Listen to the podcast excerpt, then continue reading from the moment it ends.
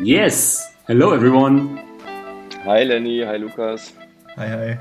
Hi Lukas, hi Friedi. Na, wie ist die Lage?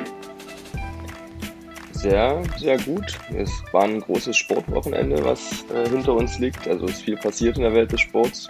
Und das muss man natürlich am Montag erstmal noch ein bisschen verarbeiten und sich durch die Gazetten dieser Welt lesen. Weiß nicht, wie, wie es euch ging, aber ich habe auf jeden Fall bei YouTube, Instagram und sonst überall, wo ich Snippets bekommen konnte von Newcastle Manu, habe ich alles mir reingezogen, mehrfach. Ich habe den Auflauf von Ronaldo auf vier verschiedenen Perspektiven verfolgt. Ähm, von wackeligen Handy-Bildaufnahmen über die professionellen TV-Bilder. Für mich war es äh, Fußball, wie es sein sollte wieder. Äh, Fußball, Tradition, Gänsehaut, Old Trafford, äh, weiß ich nicht, gefühlt ein König, der zurückkehrt und äh, der Sir Alex, der auf der Tribüne sitzt. Also so wie es eigentlich früher mal, als wir Kinder waren, gefühlt war, ne? wo man sich dachte, Alter, so will ich auch mal werden. Äh, also war, war für mich sehr emotional. Ja, stimmt. Ich habe mich, hab mich auch gefreut. Auch, ich habe mich auch gefreut, dass er zweimal getroffen hat. Ja. Es war ja das perfekte Debüt, also besser geht's ja nicht. Ich hatte wirklich Gänsehaut, als ich das Trikot gesehen habe. Einfach so, dass er in der Startaufstellung steht. Da hat alles gepasst und das Trikot ist natürlich schon bestellt. Von daher, damit ich auf dem Bolzplatz. Natürlich. ja, weil es ist äh, dieses ikonische Trikot von früher noch mit der Vodafone-Werbung oder mit äh, Ronaldo 7. Und jetzt ist irgendwie, ist, ist was Besonderes. Es ist jetzt wirklich auch mal ein Grund, wieder dieses Unsummen an Geld für Trikots auszugeben. Weil es einfach so ein ikonischer Moment war oder so eine ikonische Rückkehr. Aber ich habe es genau wie du, Lenny, äh, das ganze Wochenende verfolgt, mir die Tore fünfmal angeguckt, auch wenn sie jetzt nicht die schönsten Tore aller Zeiten waren. Das zweite war schon nicht schlecht. Es macht er gut, also die Ballmitnahme war. Aus vollem Lauf, Vollgas mit links. Ja, das, das kann er, das kann er. Das muss man ihm lassen. Aber genau, war ein schönes Sportwochenende, ist ja viel passiert. Auch US Open ähm, war ja das Finale der Männer, Formel 1 war Novak, Frauenbund Novak verloren in 3-0 Sätzen. Auch sehr verrückt. Ähm, was war noch? Frauen-Bundesliga-Start. Also ein Wochenende voller Sport, in dem ich mich sehr gern immer verlieren kann. Schön. Ja, ich glaube, wir haben aber jetzt für uns heute zumindest ein ganz anderes Thema ähm, uns vor Gemüte genommen. Und zwar geht es so ein bisschen um, um die mentale Komponente im Fußball. Ne? Der Mensch im Trikot ist ja nicht nur, äh, wir haben jetzt ein bisschen über, über, über den Leistungstraumgedanke, den Profitraumgedanke gesprochen, über NLZs. Ähm, und, und jetzt wollen wir auch mal so ein bisschen dahin gehen, vielleicht ein bisschen was, was ich zumindest vielleicht aus meiner Vergangenheit auch so mitgenommen habe. Ich glaube, dafür ist es auf der einen Seite interessant zu verstehen, was ich gemacht habe äh, seit, meiner, äh, seit meiner aktiven Zeit, würde ich sagen.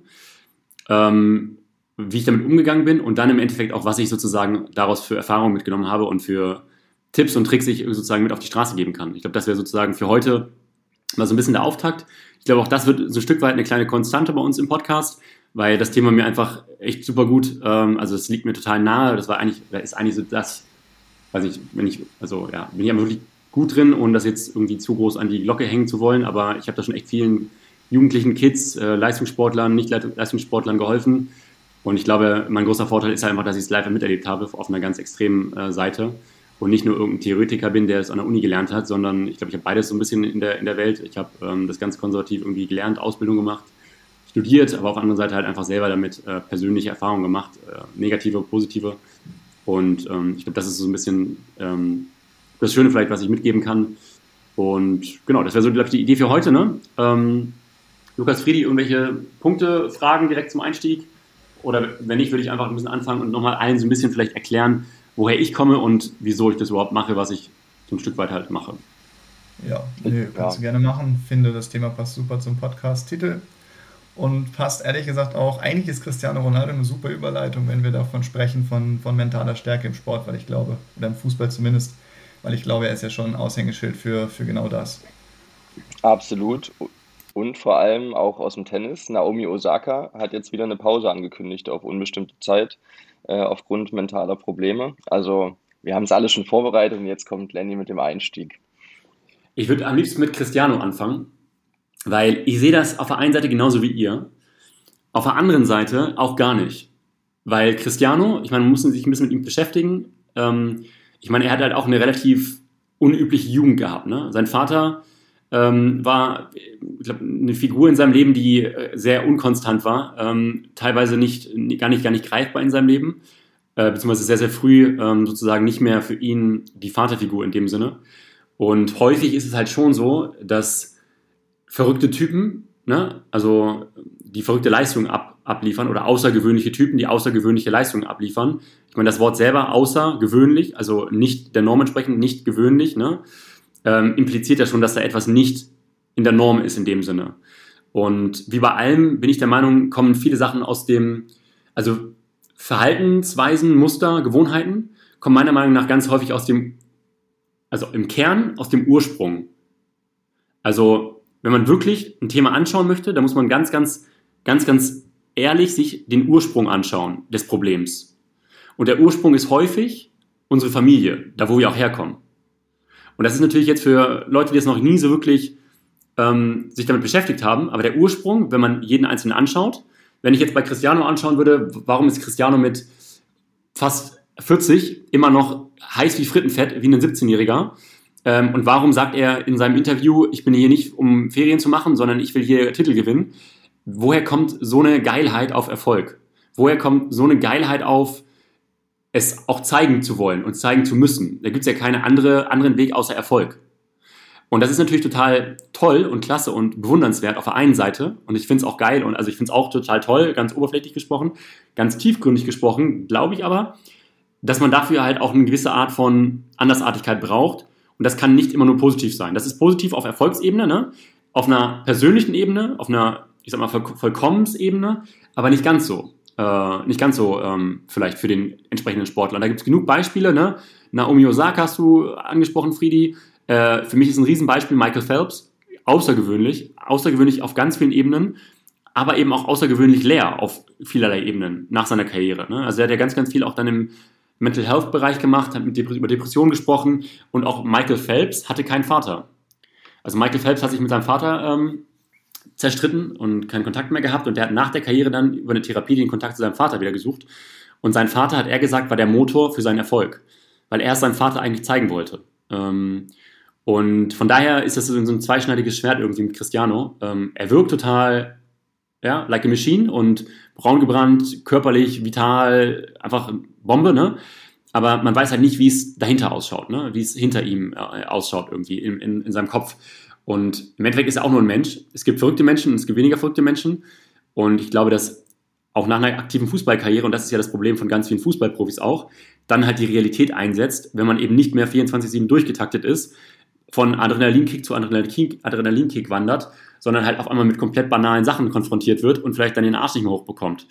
Und ich glaube, dann wird es einfach problematisch, weil sie dann mit der Realität konfrontiert werden, die sie mit 15 Jahren aufgehört haben zu leben im Sinne von, Alter, ich habe auch einen Vater, ich habe auch eine Mutter, ich habe auch eine Familie und vielleicht trifft mich das viel, viel mehr, als ich davor immer äh, angenommen habe, als ich im Scheinwerferlicht war und von Spiel zu Spiel geflogen bin.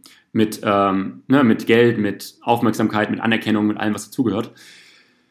Von daher, ohne jetzt darauf eingegangen zu sein, wer ich überhaupt bin, mit Cristiano super interessant, ähm, aber wie ich finde halt, ähm, auf einer ganz persönlichen Ebene, wenn ich sozusagen Cristiano jetzt sehen würde und ich wüsste nicht, dass es ein Superstar ist, dann würde ich sagen, Alter, Cristiano, äh, schau doch mal vielleicht hin, was mit deinem Vater eigentlich ist. Vielleicht gibt es ja auch Möglichkeiten für dich persönlich, da irgendwas zu heilen oder irgendwie persönliche Vollkommenheit klingt so komisch, aber halt irgendwie auf einer rein persönlichen Zufriedenheitsebene ähm, sich zu, zu, zu entwickeln. Ja? Weil ich meine, zufrieden ist er offensichtlich nicht, ähm, weil sonst würde er nicht so geil sein. Ähm, und das ist ja auch das, was man immer sagt, ne? never be satisfied, äh, always keep going, be greater, be better, bla bla bla bla bla bla.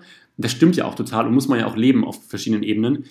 Aber die Frage ist halt, ob das einen wirklich glücklich macht. Ne? Das ist halt, glaube ich, die Frage, die dahinter steht. Aber die Frage wird nicht gestellt im Stadion, die wird nicht gestellt bei der Vertragsverhandlung. Ähm, aber die Frage wird gestellt, wenn er mit seiner Karriere vorbei ist und im Zweifelsfall dann mal eine Viertelstunde allein mit seinen Gedanken ist oder mit seinen Gefühlen. Das hoffe ich niemanden, also hoffe ich nicht für ihn, hoffe ich für niemanden, aber es ist halt häufig die Realität, und ich glaube, das ist auch die, der, der Grund, warum so viele Fußballprofis nach der aktiven Karriere vielleicht halt tendenziell ja mal auch eine schlechtere Phase haben oder mal in ein Loch fallen oder auch für längere Zeit in ein Loch fallen. Ne? Ähm, genau. So, jetzt habe ich viel gesagt. Soll ich trotzdem mal kurz noch zu mir was sagen? Ja, oder? Schon, ne? Ja, okay, gut. Also viele haben vielleicht schon gehört. Äh, ich komme selber aus einem aktiven äh, ja, Fußballsport, würde ich sagen. Ich habe bei 96 gekickt, meine ganze Jugend, habe ich glaube schon ein paar Mal erzählt. Ähm, bei mir war das Problem in Anführungszeichen, dass ich halt, ähm, ja, also ich glaube, warum es bei mir nicht geklappt hat, war im Endeffekt auf der einen Seite körperliche Verletzung, aber das viel größere Problem war bei mir der Kopf. Also ich glaube, die körperlichen Themen sind nur entstanden wegen meinem Kopf, weil man Kopfprobleme hatte. Und ich habe einfach die radikalen körperlichen Auswirkungen äh, gesehen. Also Muskelfaserrisse, Kreuzbänder, Menisken, Beinbrüche.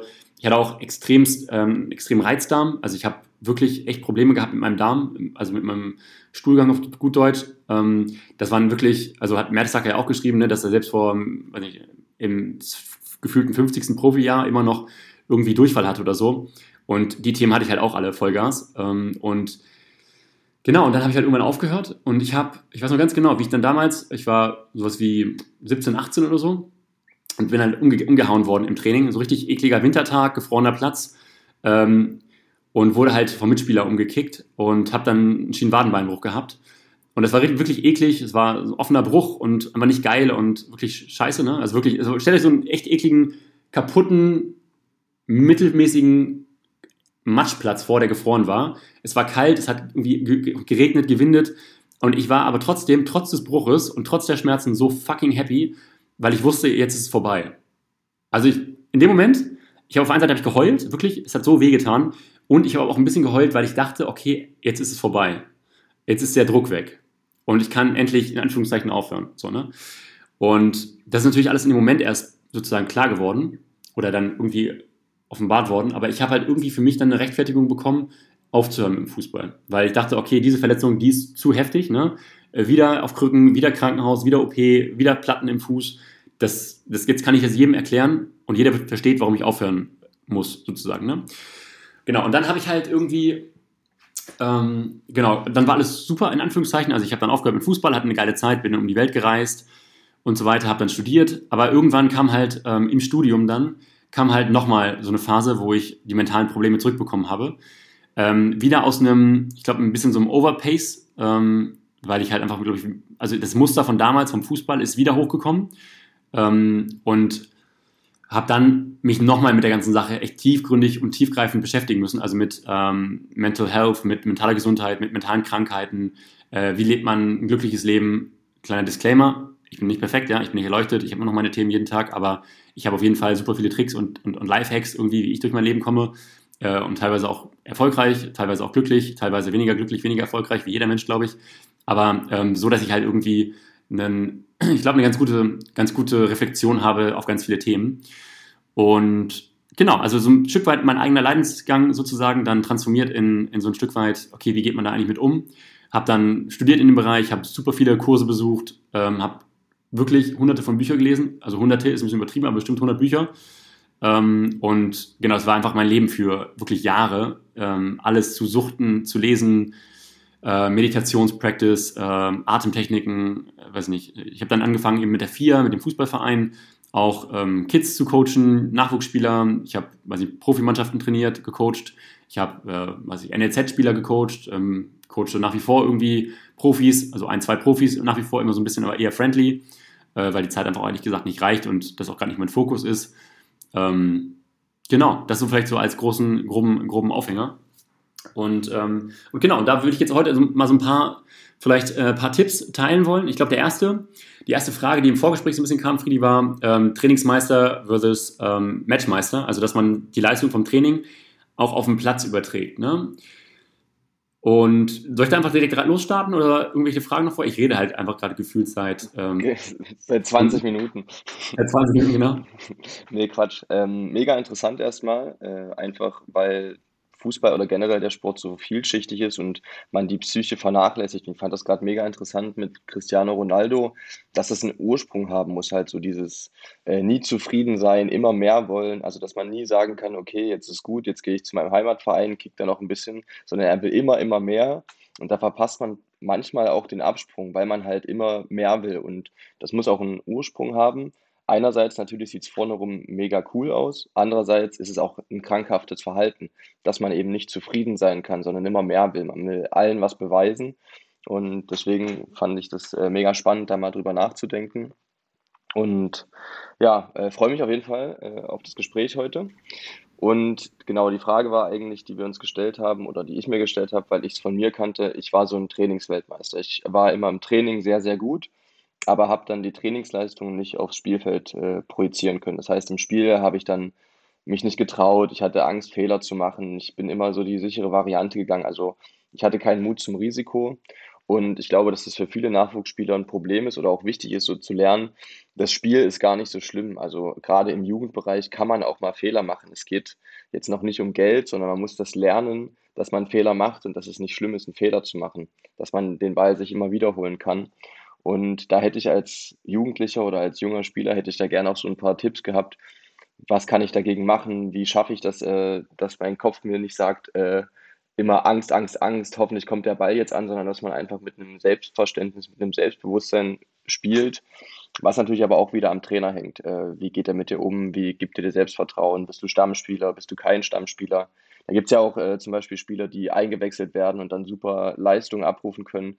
Ich kann das bis heute nicht. Also wenn ich eingewechselt werde, dann bin ich einfach in meinem Selbstbewusstsein so weit unten, dass ich es gar nicht schaffe, dann meine Leistung wieder abrufen zu können, wenn ich eingewechselt werde, weil ich so viel mit mir zu kämpfen habe. Warum spiele ich jetzt nicht? Warum ist das passiert? Und ja, das wäre mega interessant, wenn du uns da mal so einen kleinen Einblick geben könntest oder vielleicht auch so ein paar Tipps für junge Spieler, ähm, was man da so machen kann, dass man eben die Leistung aus dem Training auf dem Platz bekommt. Ja, voll gerne.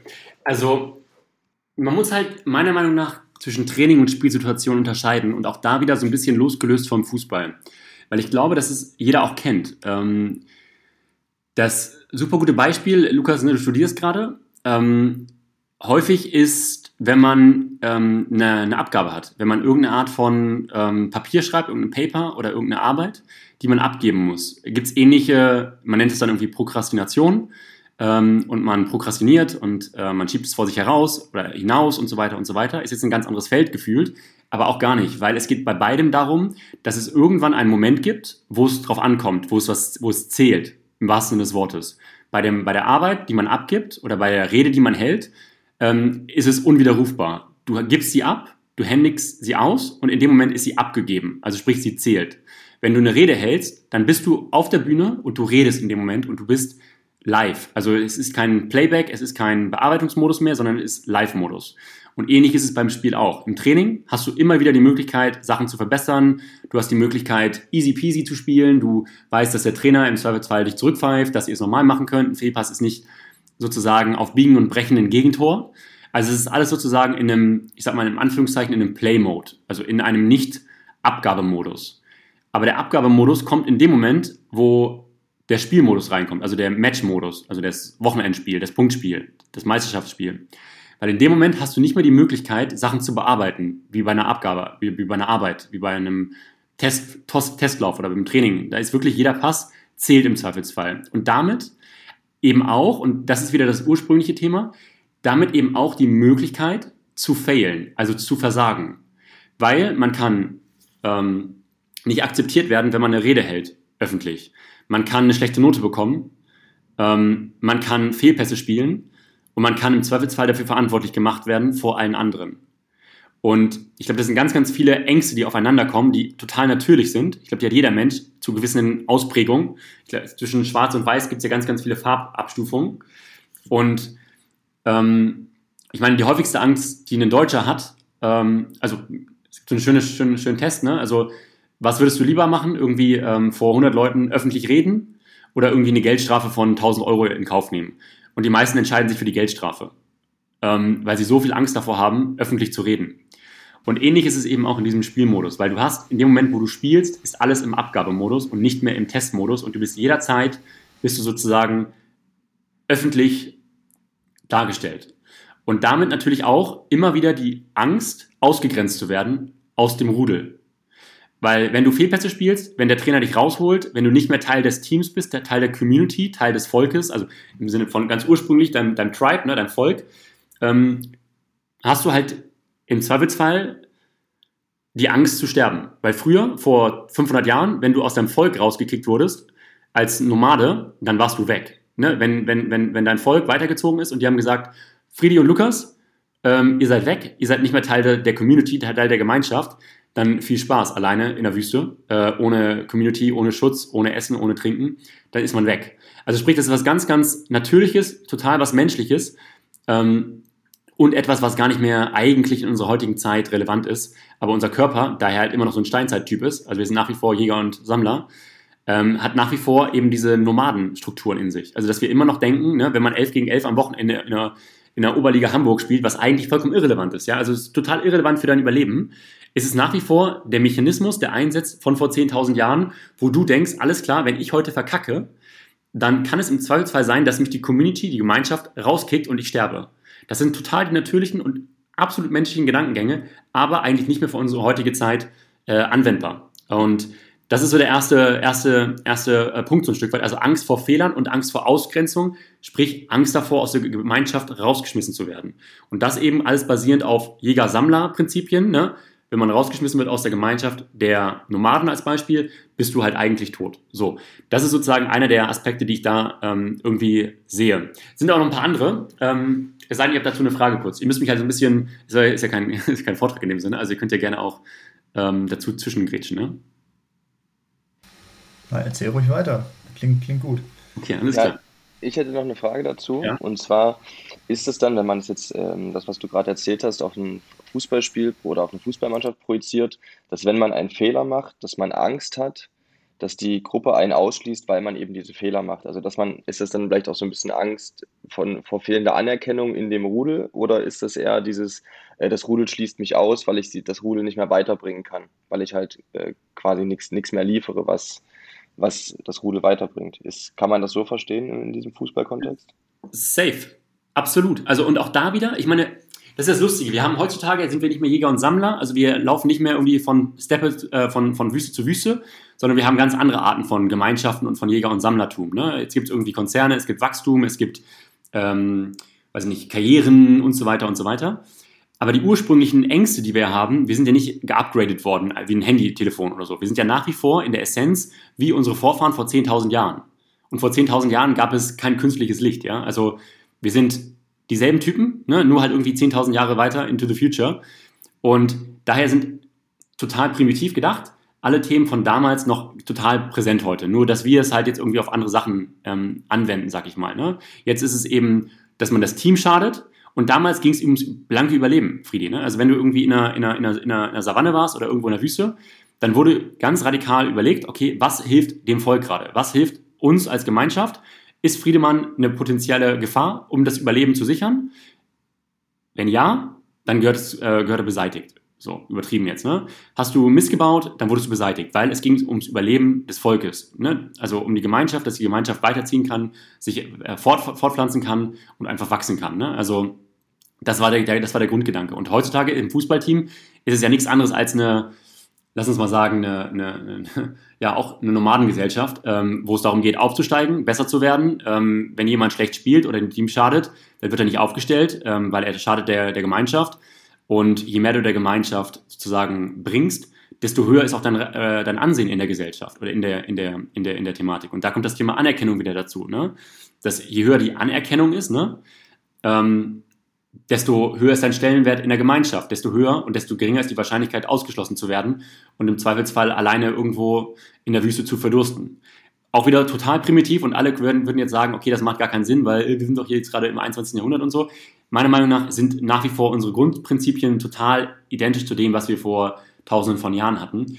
Und auch da das Thema der Anerkennung, ähm, dass man sozusagen ähm, da einfach gesehen werden möchte, ist halt auch etwas, was eigentlich nicht mehr notwendig ist, weil wir brauchen keine Gemeinschaft mehr. Ich meine, selbst Frauen, ähm, und das ist ja auch jetzt heutzutage eine der großen, der großen Entwicklungen nochmal, ne? Frauen brauchten uns Männer so essentiell für alles, weil wir haben, wir waren die Jäger, wir waren die Sammler, wir waren die Beschützer ähm, und wir haben die Frauen beschützt. Wir haben äh, Essen rangeholt, wir haben, äh, ne, also wir haben Frauen Leben, also wir haben den Kindern Leben geschenkt sozusagen. Also ohne uns Männer konnte eine Frau kein Baby gebären, was ja auch irgendwie essentieller Teil eines Lebens einer Frau ist. Und all das braucht eine Frau heutzutage nicht mehr vom Mann. Künstliche Befruchtung, check.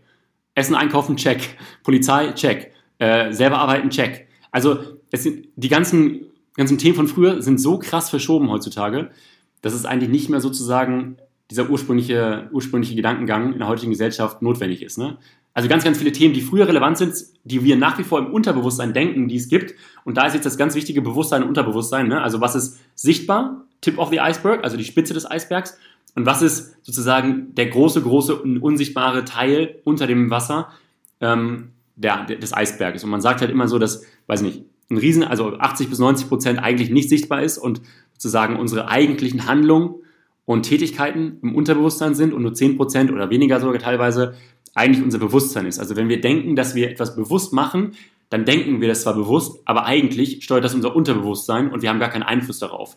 Deswegen sind wir unsere Gewohnheiten, wir sind unsere Vergangenheit, wir sind das, was in unserer Kindheit passiert ist und gar nicht mal so viel das, was wir jetzt heute machen. Also ich würde behaupten, dass mein Einfluss auf euch beide so radikal geschwindend ist ähm, und euer wiederum genauso geschwindend auf mein, äh, auf mein Leben, weil die ursprünglichen Gewohnheiten, die wir in unserer Kindheit angeeignet bekommen haben, viel, viel stärker sind, als wenn jetzt ihr beide oder ich euch irgendwie den krassen Lifehack gebe, weil im Zweifelsfall wisst ihr auch, ähm, Gewohnheiten zu verändern ist durchaus eine, eine, eine interessante langfristige Aufgabe. Also wirklich Gewohnheiten langfristig zu implementieren, ähm, kostet halt einfach Zeit, Energie und ist halt Veränderung. Ne? Alles nicht unmöglich, aber halt ähm, genau in dem Kontext ein bisschen anders zu betrachten.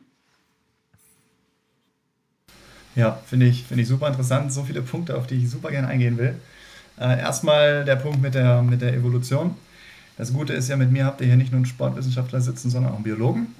Das heißt, ich würde das sogar noch weiter zurückdenken, äh, nicht nur 10.000 Jahre, sondern mehrere Millionen, äh, wenn man sich anschaut, beispielsweise bei den Säugetieren, wie wichtig dort schon, schon äh, einfach auch Rudel waren und so weiter.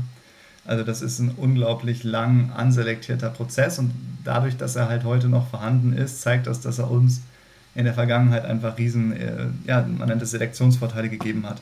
Deshalb ist er heute noch da.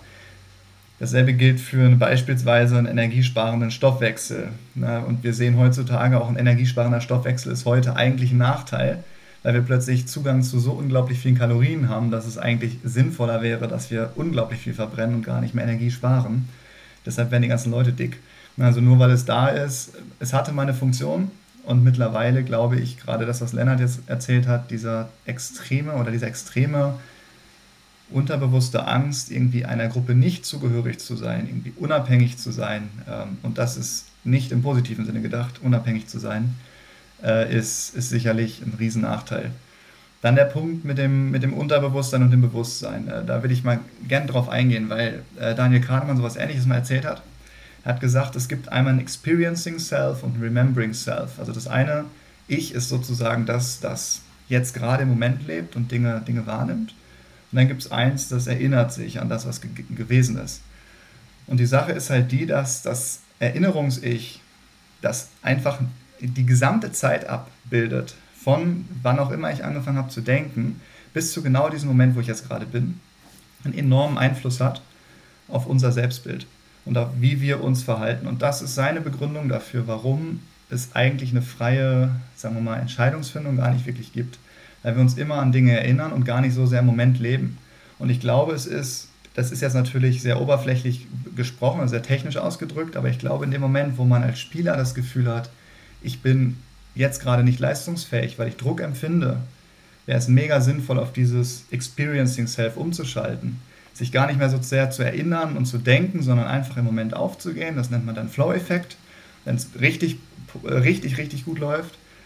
Und ähm, das, ist, das ist eine riesen Herausforderung. Und interessanterweise, das kann ich auch dazu sagen, es gab ähm, interessante EEG-Studien zu dem Thema bezüglich der, also EEG ist, das misst Hirnaktivität, ja, dann gibt es verschiedene Hirnareale und beispielsweise das Areal ganz vorne an der Stirn, der Präfrontalkortex, der ist assoziiert mit Aufmerksamkeit und Regulation. Und die haben festgestellt, dass bei Profis im, ich glaube, das war Football, ähm, dieses Areal während Spielen total ruhig ist. Das heißt, da ist fast keine Aktivität und das ist ein Riesenunterschied zu Amateuren. Das bedeutet im Umkehrschluss, Profis sind einfach unglaublich gut darin, diese ganzen regulatorischen Prozesse abzuschalten. Die denken nicht, sondern die leben einfach, die tun es einfach. Und das Problem mit Aufmerksamkeit ist halt das, und das ist dieses Riesenproblem von Druck. Aufmerksamkeit ist die limitierteste Ressource, die es gibt. Ja, und das machen wir uns nicht bewusst, weil in der Regel reicht sie aus, um unser Leben zu verstehen. Aber ein super Beispiel für wie limitiert unsere Aufmerksamkeit eigentlich ist, ist, wenn ihr euch einfach mal vorstellt, dass ihr mini, mini, minimalen Aus, Ausschnitt eures, eures Gesichtsfeldes, Gesichtsfeldes eigentlich nur scharf seht. Weil alles andere wäre ein super Overdrive an, an Informationen, es wird alles ausgeschaltet. Alles, was nicht signifikant ist, was, was nicht wichtig für uns ist, wird einfach rausgenommen, weil sonst viel zu viel wäre. Und dasselbe passiert eben mit Aufmerksamkeit. Wenn ich jetzt allerdings Aufmerksamkeit übersteuere, indem ich sowieso schon mein Arbeitsgedächtnis vollstopfe mit Angst, mit Druck, mit allem Möglichen, was ich wahrnehme, ich fange an zu denken, dann kann ich überhaupt nicht mehr da reinladen. Das ist im Prinzip Arbeitsgedächtnis, ist im Prinzip das äh, Analogon zu einem, äh, wie heißt das denn im, Computer, ah, nicht Arbeitsgedächtnis, Arbeitsspeicher, ja. Der hat auch nur eine begrenzte Kapazität und wenn dann so viele Hintergrundprozesse laufen, muss ich mich nicht wundern, wenn mein Computer mit der eigentlichen, was auch immer ich gerade machen will, gar nicht mehr klarkommt. Ja, und das ist ganz, ganz wichtig, sich mal bewusst zu machen, in dem Moment, wo man zu viel denkt, ist das Arbeitsgedächtnis komplett überladen, dass die Aufmerksamkeit ist irgendwo und nicht im Jetzt. Und alles, was man tun muss, und da, ich glaube, das ist ein super Übergang eigentlich so zu dem, was, was Lennart wieder richtig gut kann, ist dem Spieler Möglichkeiten aufzeigen, wie er da wieder hinkommt. Weil am Ende des Tages ist, ist, ist das jetzt erstmal sehr, wie gesagt, abstrakt dargestellt und das muss aber das Ziel sein, um eben dann wieder leistungsfähig zu sein oder zu werden im Spiel. Mega am Punkt und wirklich gute Überleitung, weil du hast gerade gesagt, wieder zurückzukommen zu dem Punkt, wo man wirklich frei ist und sozusagen seinen Arbeitsspeicher ähm, gar nicht groß belastet. Und wir waren alle gefühlt mal, als wir angefangen haben zu kicken, frei. Also ich habe mir zum Beispiel nicht Gedanken gemacht, als ich acht Jahre alt war und in der U9 vom MTV Redmark sieben Tore nacheinander geballert habe ähm, und dann die Eckfahne umgekickt habe und dann direkt zum Mittelpunkt gelaufen bin, äh, noch bevor der Schiri angepfiffen hat, wieder den Ball geschnappt habe und versucht habe, wieder aufs Tor zu schießen. Da habe ich mir wirklich gar keinen Kopf gemacht. So, ne? Und da waren wir wirklich frei. Und die Frage ist, und da würde ich ein bisschen deine Richtung, Friedi, mal ein bisschen, wann war der erste Moment, wo du, oder kannst du dich daran erinnern, vielleicht kannst du dich auch gar nicht daran erinnern, wo du diese Trainings- und Spielsituationsunterscheidung wahrgenommen hast für dich? Also wann war das erste Mal der Moment, wo du dachtest, upsi, jetzt ist gerade auf dem Spielfeld ja eine ganz andere Leistung als im Trainingsbetrieb? Kannst du dich an die Situation erinnern? Explizit an die Situation kann ich mich nicht erinnern. Ich schätze mal, dass es bestimmt in Richtung C-Jugend sein wird, also U15, wenn es dann aufs Großfeld geht, weil da einfach eine andere Größe reinkam und ich wusste, okay, die Spieler sind jetzt, also wir haben immer gegen zwei Jahre ältere gespielt, also da kam schon dieser körperliche Aspekt. Das heißt, wir waren im Training immer so die kleinen, wirbeligen Techniker aus dem NLZ und dann haben wir halt gegen Leute gespielt, die Verbandsliga Sachsen-Anhalt war das und dann ähm, gegen 92er Jahrgänge. Und dann haben wir oder habe ich gemerkt, okay, das ist ja ein ganz anderer Schnack am Wochenende. Also es ist nicht wie im Training so schnell Fußball spielen, sondern da kam im Spiel eine andere Konsequenz. Also das war das Wochenende war ein Unterschied zum Training und dadurch fiel es mir sehr schwer. Das, was wir geübt haben im Training, das war ja immer viel spielen, keine Bälle rausschlagen, also wirklich Fußball richtig lernen. Das war dann am Wochenende eigentlich egal, weil es um drei Punkte ging. Und manchmal hast du gegen Mannschaften gespielt, die hinten drin standen. Und da konntest du nicht schön durchspielen. Da musstest du auch mal was anderes machen. Natürlich hast du es immer versucht, aber es hat nicht immer geklappt. Ich glaube aber, dass ich mich explizit an so einen Zeitpunkt nicht erinnern kann. Aber da ging das los, dass ich gemerkt habe, okay, im Training klappt ja alles, weil ich kenne die Spieler, ich weiß, okay, die haben auch ungefähr ein ähnliches taktisches Verständnis. Da antizipiert man die Situation ganz anders. Aber dann gehst du in den Ligabetrieb und die machen auf einmal was Unorthodoxes und du bist so, hä? Also das würde ja niemals ein Spieler machen bei uns. Aber es gibt halt eben die Spieler, die das machen. Und es hat auch lange gedauert, bis ich das so verstanden habe, dass das Wochenende wirklich was anderes ist. Also es ging so los und dann habe ich gemerkt, okay, am Wochenende muss ich mich auf andere Situationen einstellen. Und da ging das, also das war so der, also C-Jugend würde ich echt sagen, also im Großfeldbereich, weil dann einfach die Unterschiede größer wurden zwischen den Gegnern und uns ähm, und man das dann einfach gemerkt hat. Mega. Darf ich weitermachen bei dir? Also hast du Lust, ein bisschen zu arbeiten, so in die Richtung? Absolut, komm. Ja, cool, easy.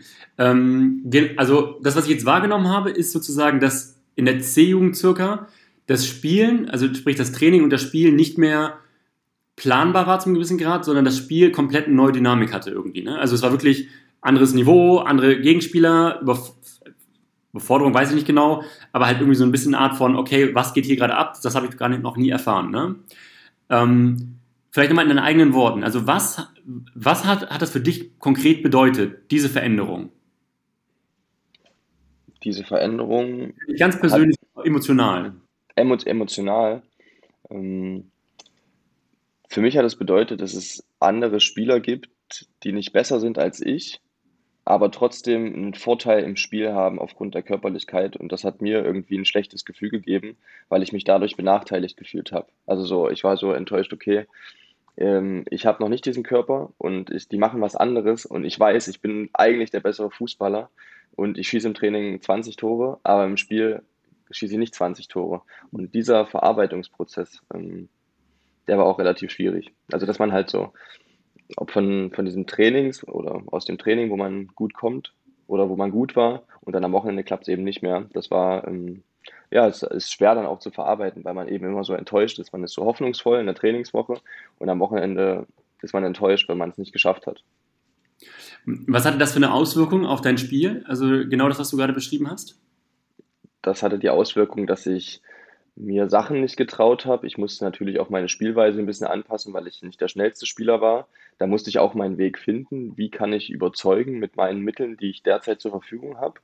Und musste da einfach, ja, einfach das Spiel anpassen. Und ich habe mich nicht getraut, Bälle richtig in die Tiefe zu spielen. Ich habe mich nicht getraut, an Gegenspielern vorbeizugehen, äh, weil ich halt immer dachte, der ist doch viel schneller als ich. Aber ich habe meinen Vorteil im Kopf habe ich nicht genutzt, den ich äh, gehabt hätte, weil ich vielleicht Situationen anders eingeschätzt habe.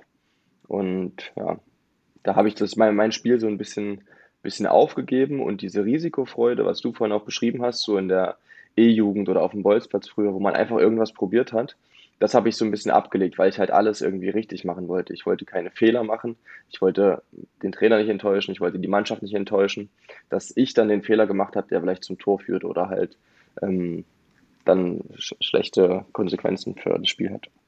Ja, aber mega, mega ein Punkt. Ähm, und also genau, ich mache kurz einen Punkt dahinter, das Ganze, weil jetzt haben wir quasi gerade herausgefunden, warum du persönlich im Spiel nach wie vor eine andere Leistung rausholst als im Training. Bei dir, und du bist jetzt irgendwie Ende 20 und damals mit 15, und das ist das Verrückte, also dich begleitet die Situation damals, diese, dieser extreme Sprung, dass die Spieler körperlich einfach schon Männer waren und du warst noch ein Junge, dass diese Erfahrung, dass du körperlich unterlegen warst, begleitet dich noch heute. Auf der anderen Seite, der Vorteil ist, du bist ein krasser Techniker, ne? Äh, mega flink im Kopf, irgendwie strategisch smart und so. Das der Nachteil wiederum ist, dass du dir halt nach wie vor nicht das traust, was du dir im Training traust, weil die Erfahrung als 15-Jähriger nach wie vor dich prägt. Und das ist, das ist sozusagen, um das rund zu machen, um das, was Lukas sozusagen ja eingangs gesagt hat, da zurückzukommen, wieder zurückzukommen, wo man mal war, ist eben genau das, dass man sich überlegt, also jetzt auch die Frage ganz initial sozusagen aufzulösen, also wie kriegt man es hin, nicht der Trainingsweltmeister zu sein, sondern auch der Spielweltmeister. Und bei dir konkret wäre es jetzt, dahin zu gehen, wo es angefangen hat, nur noch Trainingsweltmeister zu sein. Und, ähm, und das, was du hier gerade gemacht hast, haben ungefähr, würde ich sagen, 50 Prozent aller Fußballer oder 60 Prozent. Ähm, und jeder hatte diesen Moment, dieses, diesen Trainingsweltmeister-Moment, wo einfach irgendein Moment war. Und das war jetzt bei dir ähm, total nachvollziehbar, meiner Meinung nach. Die, ich sag mal, Überforderung, ähm, dass Jungs einfach zwei Jahre älter waren, einfach äh, Männer waren äh, wohingegen man selber einfach nur 14 Jahre alt war und einfach körperlich total unterlegen war.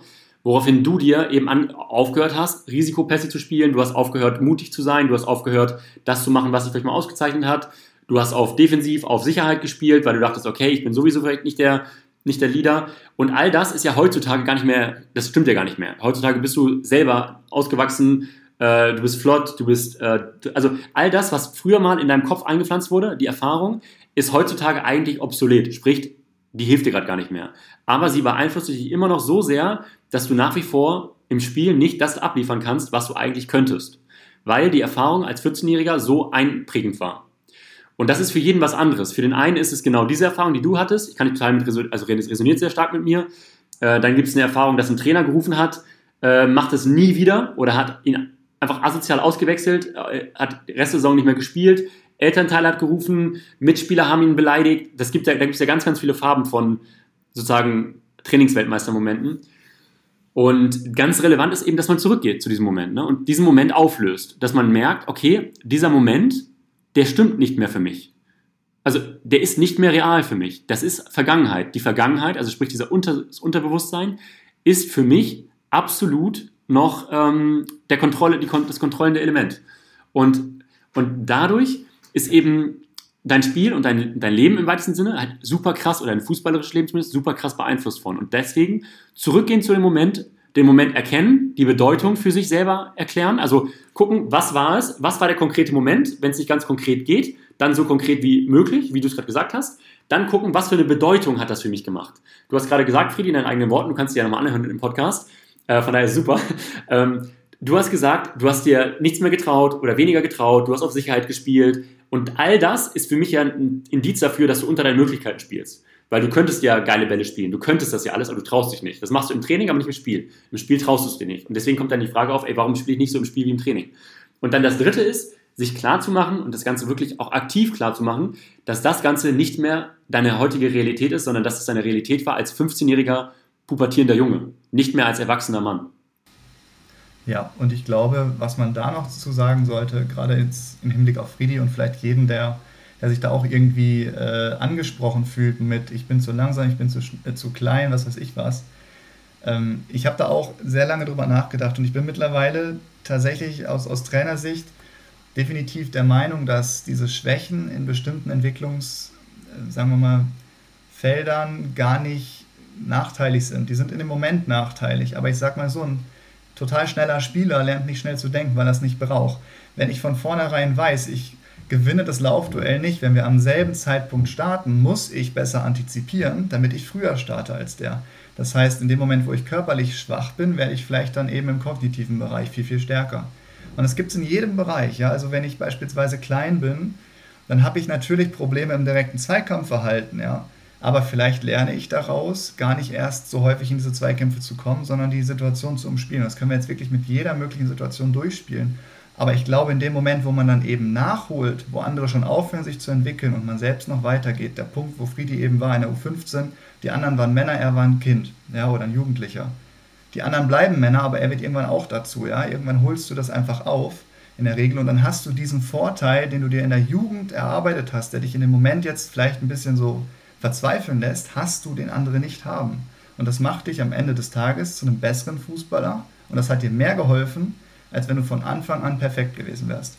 So, also ich glaube, ähm, dieses, dieses Einordnen dann eben in, in, ich weiß nicht immer, ob Schwäche Schwäche ist. Ich glaube, Schwäche ist einfach mal, oder etwas nicht so gut zu können wie anderes, einfach mal eine Herausforderung in anderen Bereichen noch besser zu werden. So, und ähm, dann, glaube ich, baut das auch gewissermaßen ein bisschen Druck ab. Ja, 100 Prozent. Also stimmt alles, also trifft alles zu. Da musste ich jetzt auch selbst nochmal ein bisschen schmunzeln zwischendurch, äh, weil man das dann auch verdrängt. Also genau das, was Lenny beschrieben hat und Lukas auch. Ich, ich kann das nach wie vor nicht so dieses im Training schieße ich alles kurz und klein und ich lasse nichts an mich rankommen. Ich bin spiele leichten Fußball, alles ist entspannt. Ich habe die Sicherheit im Fuß und im Spiel die erste Aktion ist zum Beispiel, ich kriege einen Ball, will den nur klatschen lassen und der springt mir über den Fuß. So. Und ich denke mir, also wie geht das? Also warum ist das jetzt schon wieder, was passiert hier gerade? Das ist eigentlich ein ganz normaler Pass. Und das ist auch, also glaube ich. Wie bitte? Absolut nachvollziehbar. Kann jeder Fußballer, ja. glaube ich, gerade, oder, ja. Genau, und äh, was ich, was mir noch dazu eingefallen ist, dieses Denken. Also ich bin dadurch, dass ich halt immer mit meinem Kopf mir den Vorteil holen musste, bin ich zu einem denkenden Spieler geworden. Und ich denke halt manchmal, und ich glaube auch, dass das ein Problem ist, denke ich zu weit im Voraus und ich versuche für andere Spieler mitzudenken. Aber vergesse, dass ich nicht deren Kopf bin. Also manche Spieler laufen einfach irgendwo hin und ich denke mir, ich wollte den Pass genau dahin haben, weil deine Folgeaktion muss das sein, äh, damit dann der Ball wieder dahin kommt. Also dann denke ich halt so, wie ich mir das jetzt, wie ich da Fußball spielen würde. Es gibt aber andere Spieler, die denken halt wirklich nur in der Aktion. Die denken, okay, ich bekomme den Ball und dann spiele ich den dahin, weil das das Muster ist. Aber sagen zum Beispiel nicht, okay, wir haben das im Training so geübt, wir spielen uns äh, in diesen Raum fest und ich, für mich ist das Muster dann klar, okay, ich mache das, er macht das, dann kommt der Ball dahin und dann fällt ein Tor. So, dann sehe ich mich schon jubeln oder irgendwen anders. Und ich glaube, dass das auch so ein Problem war, dass ich durch diese, durch meine, durch meinen körperlichen Nachteil in diesem Alter habe ich angefangen, viel zu denken und wollte alles antizipieren. Ich wollte diesen, diese Schritte vorwegnehmen, die mich halt in ungünstige Momente auf dem Spielfeld bringen. Und das ist natürlich auch nach wie vor äh, bei mir ein Problem, weil ich halt immer sage, okay, ich spiele jetzt dahin und dann kommt der Ball dahin, eigentlich müssten wir dort sein und ja, äh, da erkennt man viel wieder, was, also ist echt super spannend, was das mit einem macht. Halt auch jetzt, es ist ja, wie alt, also es ist zwölf Jahre her, dass ich da in der C-Jugend war und nach wie vor beeinflusst es mein, mein Spiel. Ja, aber dieses Phänomen, das du gerade beschrieben hast, ähm, du denkst und andere sind in der Aktion, ähm, das ist eine super Vorlage, weil das nennt man, in der, in der Psychologie nennt man das einerseits Lageorientierung, das was du hast, und die anderen haben eine Aktionsorientierung. Und es ist nicht zwingend so, dass das eine besser ist als das andere. Gerade im Mannschaftssport braucht irgendwie man beides, weil du sagst schon, ja, du, du, du antizipierst Aktionen, du denkst äh, bestimmte Sachen voraus und das ist genauso wichtig wie andere, die dann einfach so in der Aktion leben. Aber, ähm, und das ist tatsächlich auch relativ fest bei Menschen, also das ist relativ schwer zu, ver zu verändern, aber es ist, ähm, es ist in beiderlei Hinsicht in irgendeiner Form ein Vorteil. In dem Moment allerdings, wo das dazu führt, dass du so viel denkst, dass du dich gar nicht mehr orientieren oder gar nicht mehr, die Aufmerksamkeit nicht mehr im Hier und Jetzt ist, ist es natürlich ein Problem. Ähm, und optimalerweise, das hatte ich ja eben schon mal gesagt, muss man dann versuchen, mit dem Denken aufzuhören. Da gibt es verschiedenste Möglichkeiten, ähm, beispielsweise Autosuggestion und so weiter. Aber also mein Trick ist immer, das ist die, das ist die A-Lösung. Aber manchmal kenne ich auch, also kennt wahrscheinlich jeder, wenn man im Bett liegt und man fängt an zu denken, irgendwie hört man nicht auf damit. Dann kann man dem Gehirn manchmal einfach nicht sagen, jetzt hör auf damit. Aber was man tun kann, ist natürlich die Aufmerksamkeit, also das, worüber man nachdenkt, verschieben. Und optimalerweise tut man das dann in einem Bereich, der positiv ist. Oder gerade, ich glaube, im Fußball, manchmal ist es dann gar nicht so blöd, an, an total dämliche Dinge zu denken. Also beispielsweise stell dir einfach einen rosa Elefanten vor oder was. Dann sind die Gedanken zumindest weg von diesem Negativen. Warum bin ich hier? Warum ist mir der Ball versprungen? Ja, das, was du eben meintest, Friedi. Einfach hin zu irgendwas total Neutralem, vielleicht auch zu irgendwas, das einem eigentlich eher zum Lachen bringt, weil in dem Moment dann dieses Denken Stück für Stück weniger werden wird. Ja, stelle ich mir lustig vor äh, auf dem Feld. Ich mache einen Fehler und denke an irgendwas Witziges und fange an zu lachen. Finde ja, Trainer meistens nicht so witzig. Das ist dasselbe Phänomen wie äh, die Leute, die, die, die Ausbilder für, für Sprecher, also für, für Talker, äh, die einfach sagen, ja, wenn, wenn, du, äh, wenn du nervös wirst, stell dir jemanden in Unterwäsche vor. Das ist dasselbe Phänomen. Ja? Also einfach die Aufmerksamkeit weg von diesen negativen Gedanken kriegen zu irgendwas hin, das sich zum Lachen bringt oder zu was Positivem. Also man, man, man kann, es gibt eine Technik, die heißt Anchoring. Du kannst es sozusagen auch vorher einfach über bestimmte Gedanken oder über bestimmte Bewegungen, äh, sagen wir mal, eine, einen gewissen Gemütszustand aneignen. Das ist aber viel Arbeit und dafür brauchst du Mentaltrainer. Aber in, in dem Moment, wo man halt nicht aufhören kann zu denken, sozusagen, die, die, die 1b-Lösung wäre dann einfach, die, die, Gedanken in eine bestimmte Richtung zu führen, die dann eben weggehen von diesem, von diesem Negativen. Ja, dafür habe ich, das ist die nächste Folge, glaube ich, von uns mal, habe ich auch einen super coolen, mega krassen, super duper Lifehack. Also der ist wirklich, ich habe schon wirklich viele Sachen durchgemacht, ja, Anchoring, whatever, ja, komplett alles. Und das ist der Mega-Hack. Also wirklich, das ist, kann ich wirklich jedem nur empfehlen. Kleiner Cliff jetzt hier an der Stelle. Aber es ist wirklich gut. Also das ähm, funktioniert echt super gut und kann ich nur empfehlen. Aber ganz kurz, um das Ganze ein bisschen rund zu machen, weil wir, wir laufen hier aus der Zeit raus. Ähm, Genau, ein Kommentar noch ganz kurz zu der ganzen Sache, weil wir haben über alles gerade gesprochen, so im Sinne von, was für mega positive Sachen du mitgenommen hast, Friedi, ja, schnell denken, weit denken und so weiter und so weiter. Ich glaube aber auch, dass unsere größte Stärke nur so weit ausgenutzt werden kann, wie unsere größte relevante Schwäche es zulässt. Weil beispielhaft wäre jetzt, ähm, lass uns dein Spiel nehmen, Friedi, ähm, ich sag mal, deine größte Schwäche zum gewissen, also was ist größte Schwäche? Also das ist ein Riesenvorteil, dass du weit mitdenkst, dass du komplett irgendwie alles durchdringst und so weiter. Ähm, auf der anderen Seite kann es auch ein Overkill sein. Also es kann auch zu einer Schwäche werden. Und das ist eine super relevante, also ein relevanter Skill sozusagen, den du brauchst. Und du kannst hier gucken beim Fußball, keine Ahnung, es gibt insgesamt vielleicht zehn Skills, also zehn Fähigkeiten, die du brauchst. Ähm, weiß ich nicht. Ähm, können wir auch, das ist vielleicht auch mal eine eigene Folge, ja. Also was, also du bist nur so stark wie deine größte relevante Schwäche.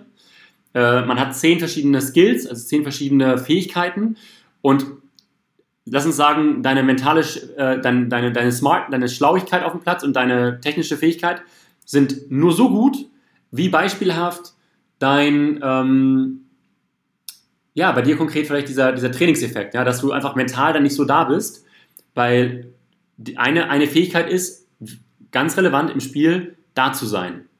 Und von daher ist die größte Schwäche von dir vielleicht, keine Ahnung, dieser Trainingsmeister-Effekt, ja. Und, ähm, und das ist eben auch total relevant, dass man eben, ich glaube, um, um ein Ronaldo zu werden, musst du halt einfach auf, wenn man sagt, 10 von 10 Fähigkeiten braucht man, um Profi zu werden, muss man halt irgendwie in 9 von 10 Fähigkeiten irgendwie, also man muss eigentlich in allen gut sein und in keinen Totalausfall. Ich glaube, das ist die Aussage, die, die sozusagen dahinter steht. Aber das ist immer eine eigene Folge, glaube ich, wo wir nochmal vielleicht auch drauf gehen können, was sind denn die Fähigkeiten, die man braucht, ähm, um, um da so ein bisschen drauf zu schauen. Aber nochmal, um das vielleicht, ich wiederhole mich gerade, rund zu machen, ähm, also um vom Trainingsweltmeister zum Spielweltmeister zu werden, ich glaube grundsätzlich das Verständnis, dass es normal ist, dass es diesen Zustand gibt. Also das ist nichts Außergewöhnliches. Also man ist ein normaler Mensch äh, mit normalen Gefühlen, mit normalen Ängsten. Ähm, also man ist kein Alien, also man ist, ist ein Mensch. Ähm, das vielleicht die erste wichtige Information. Und das Zweite, was eben dahinter steht, ist herausfinden, wann ist das das zum ersten Mal passiert, weil wir sind so nicht geboren. Äh, wir haben alle mit sieben, acht Jahren auf dem Bolzer komplett frei gespielt. Wenn man den Punkt gefunden hat, wo das Ganze entstanden ist, herausfinden, was für eine Auswirkung hatte das auf sein Spiel und dann das Ganze eben ganz aktiv anzugehen durch einen Mentaltrainer. Es gibt super coole Lifehacks, ja. Ähm, auf ein paar gehen wir auch in den nächsten Folgen drauf ein. Ähm, aber man kann eben mit dem Verständnis, dass es einen Ursprung hatte und dass alles, was kam, geht auch wieder. Also alles, was kommt, kann auch gehen. Ja? Ähm, wir sind keine statischen Wesen, die irgendwie einmal äh, gebaut worden sind und danach so stehen bleiben müssen, sondern wir verändern uns dauerhaft. Von daher, es gibt Hoffnung.